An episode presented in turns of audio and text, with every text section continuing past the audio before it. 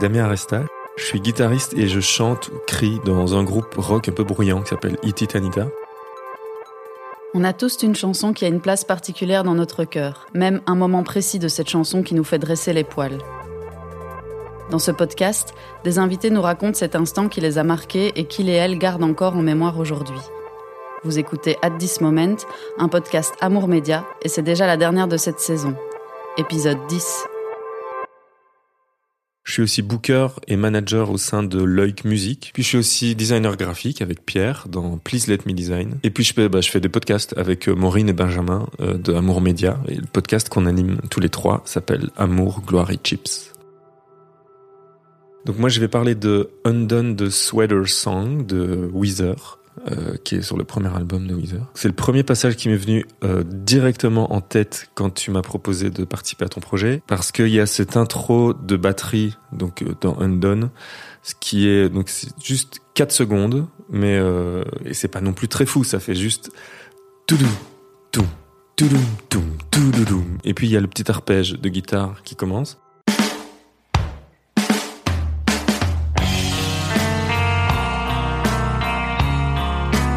Ça a vraiment été euh, le, début de quelque chose dans mon rapport à la musique.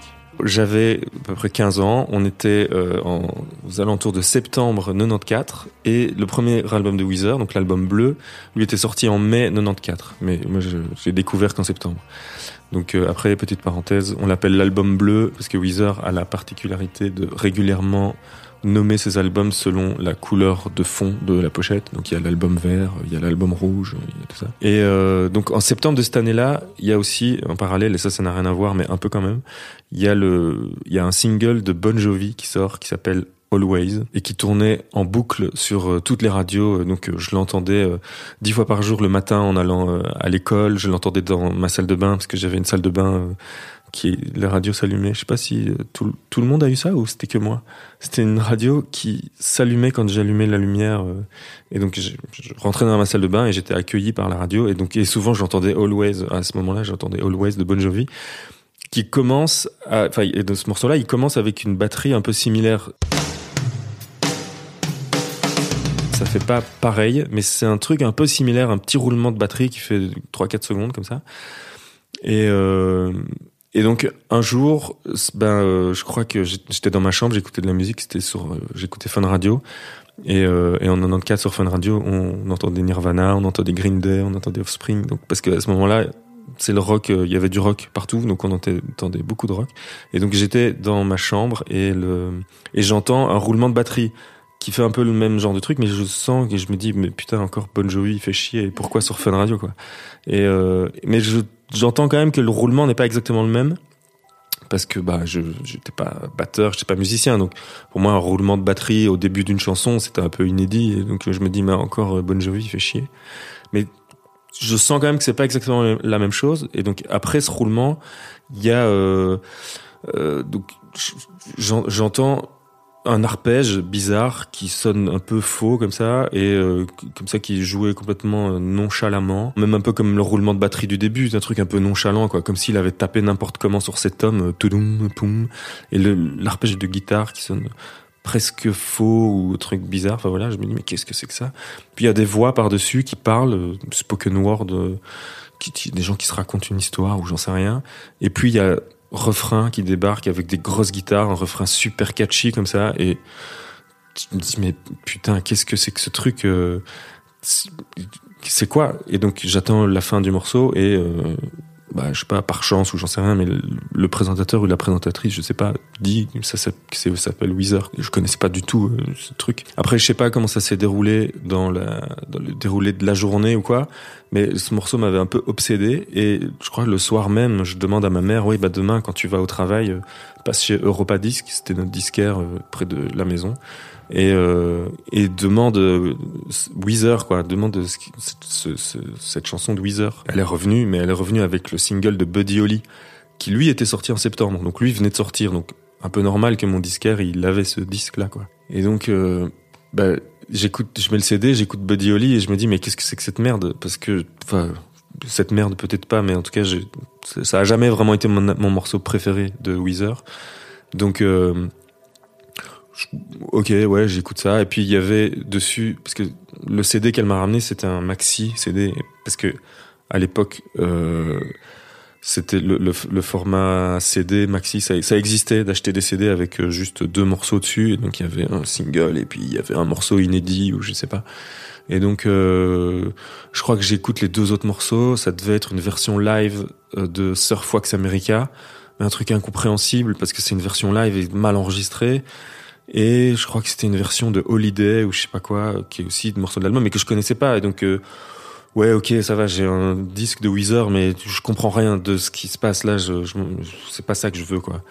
Donc, euh, je demande à ma mère bah, de, de, de commander l'album de Weezer parce que je me dis que je voulais ce morceau Undone the Sweater Song. Il fallait commander l'album parce qu'il était plus, euh, il était pas en stock au magasin. Je sais pas combien de temps j'ai dû attendre parce que par rapport à la commande, mais j'imagine que ça a été interminable. Et puis quand je le reçois, je le mets dans ma platine de disque. Et euh, je me souviens, on pouvait même euh, euh ordonné, donc par CD, il avait une mémoire où on pouvait lui dire, ok, ce CD-là, tu commences par le morceau 5, et puis tu mets le 2, et puis tu mets le 7.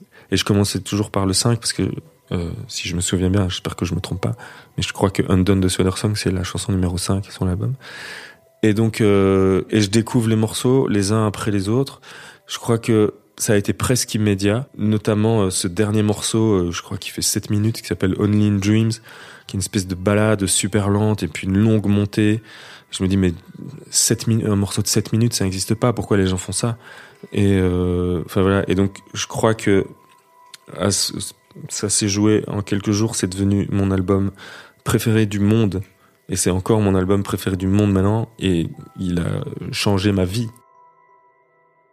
C'est vraiment ce jour-là où j'ai vraiment commencé à m'intéresser à de la musique, euh, à vraiment écouter du rock et à m'y intéresser. Et donc, euh, donc voilà. Et puis à l'époque, il n'y avait pas Internet, donc je voulais connaître des trucs sur le rock, donc j'achetais le Rock Sound. C'était un magazine, euh, magazine papier.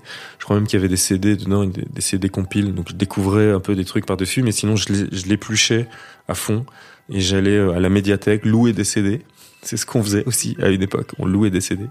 Et donc, euh, et voilà. Et j'allais, euh, j'ai découvert énormément de musique parce que grâce à Weezer, je me suis dit, mais en fait, c'est ça que je veux écouter, c'est du rock.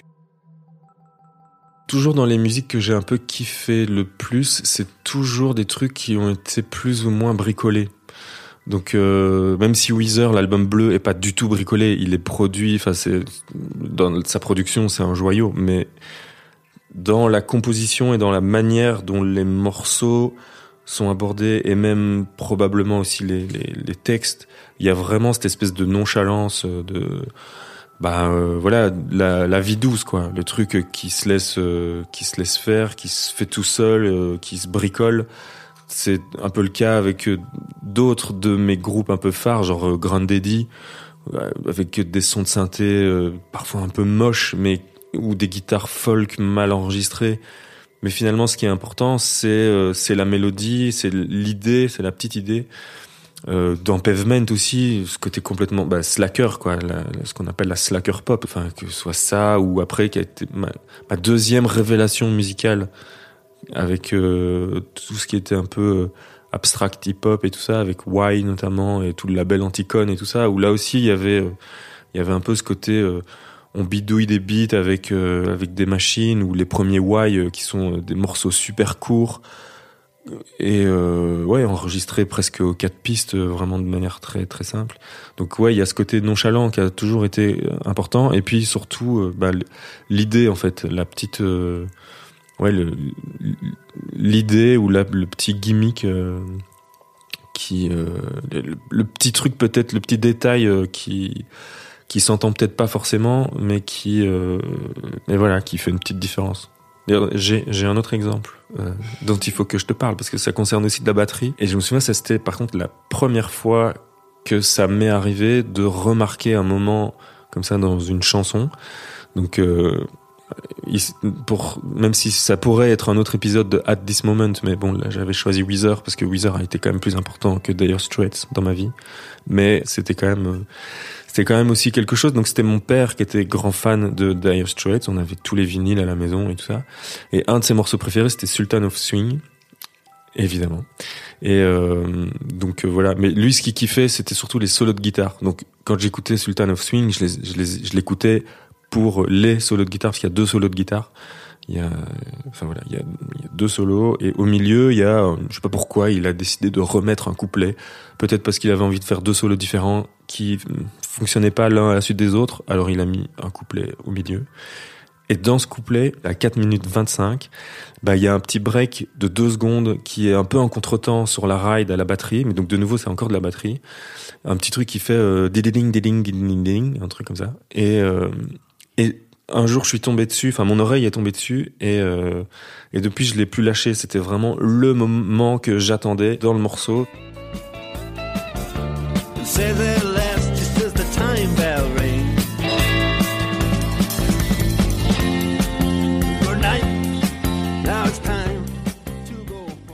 Bon, les solos sont cool quand même, les solos de guitare. Mais les petits trucs de batterie, il est bien. Parce que je vais dire, toi, t'es Moi, je suis guitariste. guitariste, mais c'est la batterie qui te marque plus. C'est- Ouais, bah en tout cas, dans, quand je dois me souvenir de moments qui m'ont marqué dans des morceaux, c'est deux fois de la batterie. Je sais pas pourquoi, mais euh, c'est comme ça. Ce qui, ce qui, ce qui me marque, c'est pas forcément des trucs euh, compliqués, complexes, genre des solos ou des breaks de batterie euh, fous, mais euh, c'est ouais cette petite idée qui fait que tu retiens le, le truc. Moi, je- j'ai plutôt envie d'appeler ça un gimmick parce que j'ai regardé la définition de gimmick et donc en effet gimmick ça dit c'est un procédé astucieux qui est destiné à provoquer un effet marquant en musique ou en communication et qui peut être répété ouais. Et donc euh, donc voilà un effet marquant en musique ou en communication donc finalement c'est pas étonnant que ce soit mes deux métiers la musique et la communication. Tout est dit. Tout est dit, tout est super et tout tout merci. Voilà, c'est ici que s'achève la première saison de At This Moment. Un immense merci à tous mes invités, particulièrement à Alain Deval qui a fait l'habillage sonore ainsi que le générique, et à Damien Aresta, copilote de choc et fomenteur de l'identité visuelle de cette grande mascarade estivale avec Please Let Me Design. Moi, j'ai réalisé, monté et mixé l'affaire, comme ça vous savez. N'hésitez pas à écouter tous les épisodes si ce n'est pas encore fait, mettre des étoiles et partager si le cœur vous en dit. Il y a aussi une playlist Spotify sur laquelle on a compilé tous les titres de la saison. Le lien ainsi que tous les endroits de l'Internet mondial où vous pouvez nous retrouver sont en description. En attendant de remettre le couvert pour une saison 2, je vous invite à aller voir du côté de Amour, Gloire et Chips, notre autre podcast sur le point de faire sa rentrée des classes. D'ici là, portez-vous bien. Ciao, bye bye